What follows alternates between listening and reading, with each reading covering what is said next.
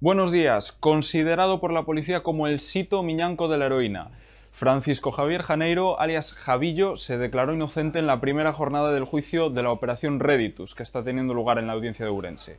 Se le acusa de liderar una red de narcotráfico.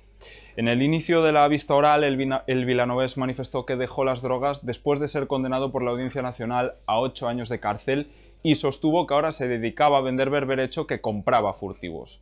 La audiencia provincial lo juzga junto a ocho personas más, entre ellas su expareja y su hijo. Pueden seguir este juicio en nuestra edición en papel y en nuestra página web, laregion.es. En otro orden de cosas, algunos concilios sobrensanos pierden 4 de cada 5 litros de agua en fugas.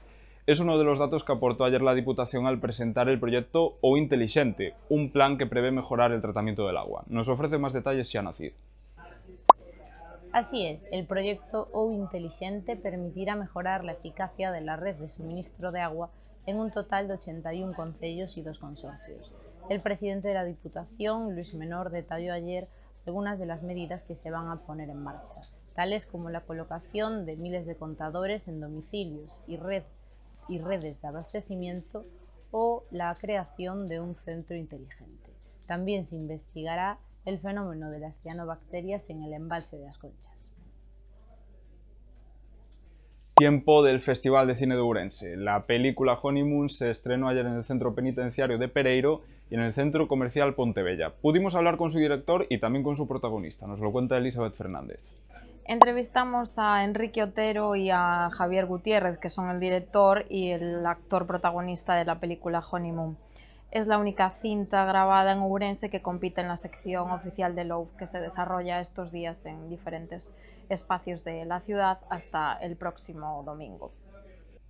En provincia, la Baixa Limia duplicó sus visitantes este verano. Los principales destinos de los turistas fueron el yacimiento de Aquiscuercuenis y la oferta lúdica de Corvo, Muiños, aunque el Parque Natural del Sures también atrae curiosos.